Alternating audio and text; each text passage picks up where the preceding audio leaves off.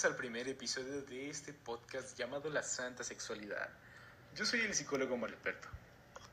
Y yo, el sexólogo Luis Gustavo. Y en este capítulo hablaremos con varios de nuestros invitados sobre muchos temas relacionados con la sexualidad en el hombre y en la mujer.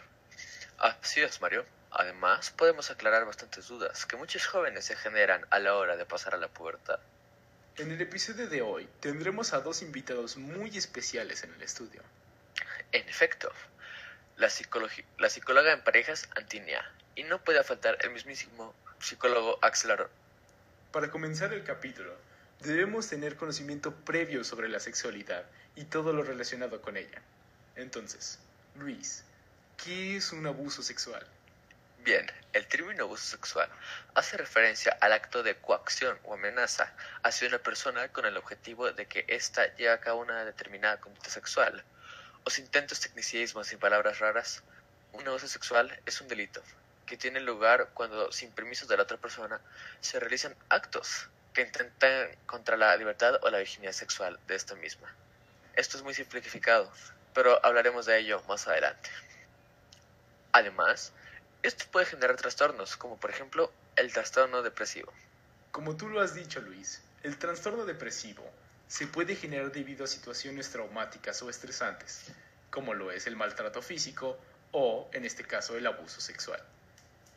Y, oye Mario, ¿cómo podemos identificar cuando alguien tiene un trastorno depresivo?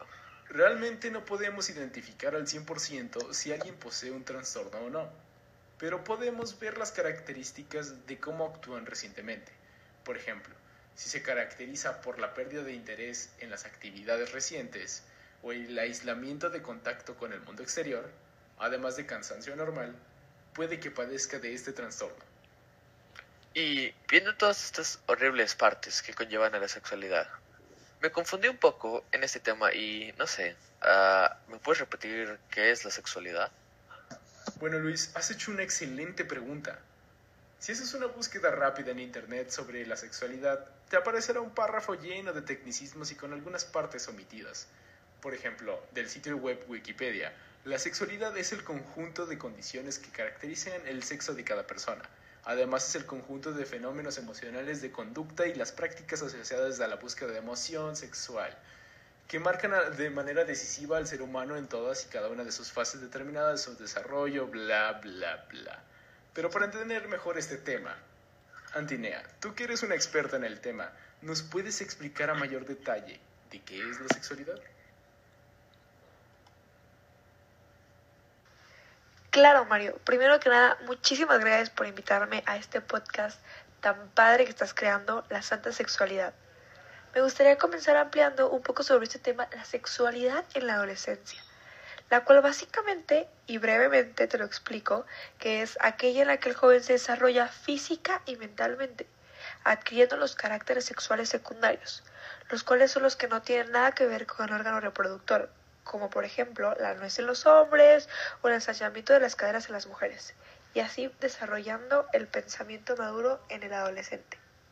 Tienes razón, Antinea. Además, no podemos omitir los cambios primarios que los adolescentes presentarán. En las mujeres encontrarán cambios como el ensanchamiento de caderas, aumento del busto e inicio de la menstruación, entre otros muchos. Y en los hombres, por lo contrario, encontrarán cambios como el ensanchamiento de los hombros, el aumento de la masa corporal y el desarrollo del aparato reproductor masculino. Estos no son todos los cambios, pero profundizaremos en el tema más adelante. Todos sabemos que en la antigüedad platicar sobre la sexualidad era un tema tabú o algo que realmente no querías hablar con tu familia. Pero hoy en día la sociedad se percató que el hablar de estos temas es esencial para desarrollar una vida sexual plena y sana. Por eso es importante que hablemos de ello con nuestras familias, pero sobre todo con nuestra pareja. ¿Qué opinas de esto, Axel? Bueno, este tema es muy controversial, ya que entra la religión con un papel estelar debido a todo lo que esta conlleva, porque te dirige a tener una auténtica sexualidad y a los desvíos y abusos de esta. Y esto no es erróneo ni nada parecido, sino que simplemente necesitamos saber lo que nos dice la religión. Y para eso estoy aquí. En primero, debemos saber lo que entra en llevar una auténtica sexualidad. Y eso es el aceptar día a día a tu pareja y seguirla o seguirlo con fe. Y con la convicción de que su vida ha de ser nuestra vida y de que nuestras acciones han de ser sus acciones hacia nosotros.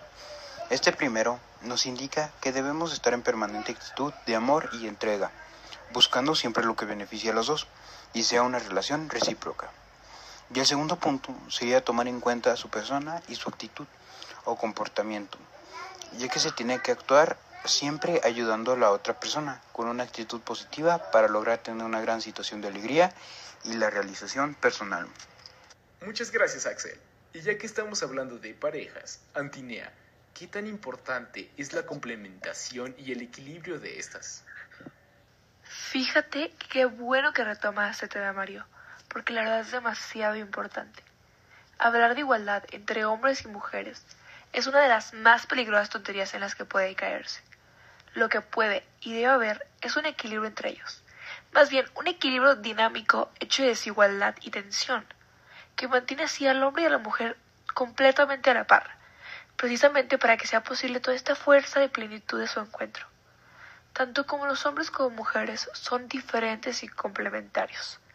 Hay diversidad en una serie y mil formas de mirar al mundo como lo son la solución de conflictos, el manifestar sus afectos, el establecer relaciones estables y hasta de comunicarse, por citarte solamente algunas. Más allá de las pequeñas diferencias obviamente visibles, nosotros no somos completamente diferentes, ya que Dios creó tanto a la mujer como al hombre justo a su imagen y semejanza. El hecho de que la mujer es sacada del hombre crea esa posibilidad de ser complementario uno del otro, por esta razón, los dos se necesitan para vivir plenamente una vida sagrada.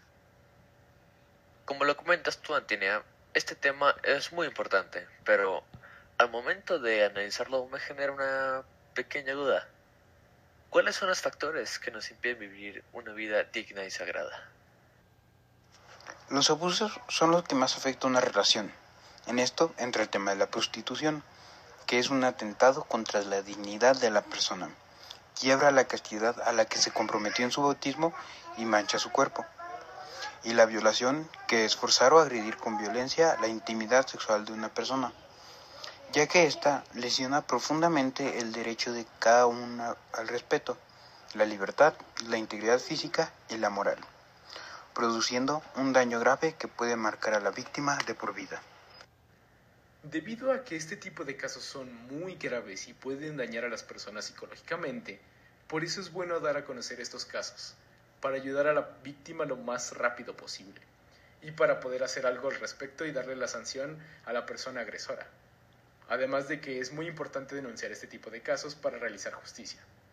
Gustavo, ¿nos podrías decir los principales daños por los que pasa la víctima? Con mucho gusto, Mario. La violación es un acto muy deplorable y enfermo como todos ya lo conocemos. Obviamente trae consecuencias psicológicas severas para la salud y también trae como consecuencias daños físicos, que entre ellos se encuentran cuatro que pueden compartir hombres y mujeres, y el resto, por desgracia, gracias a la fisiología de la mujer, ellas son las únicas que lo pueden sufrir. ¡Qué horror, Dios mío!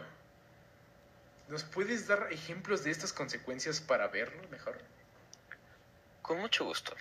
Los daños para los hombres y las mujeres ocasionados en una violación en su contra pueden ser varios, como por ejemplo lesiones de los órganos reproductores, infecciones, lesiones anales y golpes físicos. Los daños que lamentablemente solo pueden sufrir las mujeres pueden ser lesiones vaginales, lesiones en las paredes laterales del útero, presencia de esperma o en la peor de los casos un embarazo no deseado. Es correcto. Lamentablemente es algo que sucede en todo el mundo y ningún país se queda exento. Y es algo que continuamente se le busca una solución. Así que cuéntanos, Antinea, ¿cómo se puede llevar a cabo una relación sana con tu pareja sabiendo que con anterioridad tuvo una historia de abuso en su contra? Mira, hablar de estos temas, como lo comenta Gustavo, es muy complicado. Y más si fuiste una víctima. Creo que lo más triste aún es que actualmente ninguna mujer queda fuera de algún tipo de abuso o acoso sexual. Cuando uno de los integrantes de la pareja fue violada, la otra persona no tiene que tratar de entenderla porque no puede, sino tiene que apoyar y comprender que no fue un engaño ni una infidelidad, La persona fue totalmente abusada contra su voluntad. Cabe recalcar que la persona abusada se va a sentir sucia o miserable después de todo esto y no va a querer tener relaciones sexuales por algún tiempo. El noviazgo y el matrimonio no son tan fáciles como se miran en las redes sociales o en las películas. El matrimonio sobre todo es uno de los más ejemplos a vivir más explícitos que puede haber sobre la contemplación del hombre y la mujer, ya que la pareja vive por distintas fases antes de llegar tanto al noviazgo, tanto al matrimonio. Como lo son puede ser la castidad, la sexualidad, el desarrollo de ideales, la diferencia depende de la pareja. Cuando se cumple todo esto, se puede vivir y se puede decir que su matrimonio es completamente feliz. O si son pues parte de un noviazgo que pueden casarse y vivir plenamente como Dios quiere. Sabes, Antonia, estoy totalmente de acuerdo con lo que dices. Pero hay una palabra que dijiste que me llamó muchísimo la atención, la cual es castidad. Y en efecto, yo como sexólogo me especializo en esto, así que les daré una breve explicación de lo que es la castidad. La castidad es una actitud en la que tanto el hombre y la mujer eh, como pareja se respetan mutuamente, junto a sus decisiones entre las cuales se encuentra el tener o no relaciones sexuales. Y esto es algo importantísimo, ya que el acto sexual es algo que ambas personas deben de estar de acuerdo para que sea algo sano, disfrutable y ameno. De lo contrario, si una persona de la pareja es forzada a tener relaciones, puede llegar a contar como un abuso sexual o en el peor de los casos como una violación, sin importar si son pareja o no. Además, esto es algo que Dios quiere que hagamos, lo cual es respetar todo tipo de decisiones durante un compromiso tan importante como es el noviazgo o el matrimonio. Así como dice Luis, Dios nos creó y quiere lo mejor para nosotros. Además, quiere que todos nos respetemos mutuamente y encontremos el equilibrio. El episodio de hoy ha concluido y agradecemos la presencia de los especialistas en el estudio. Muchas gracias por escucharnos. Nos vemos el próximo miércoles. Esto fue La Santa Sexualidad.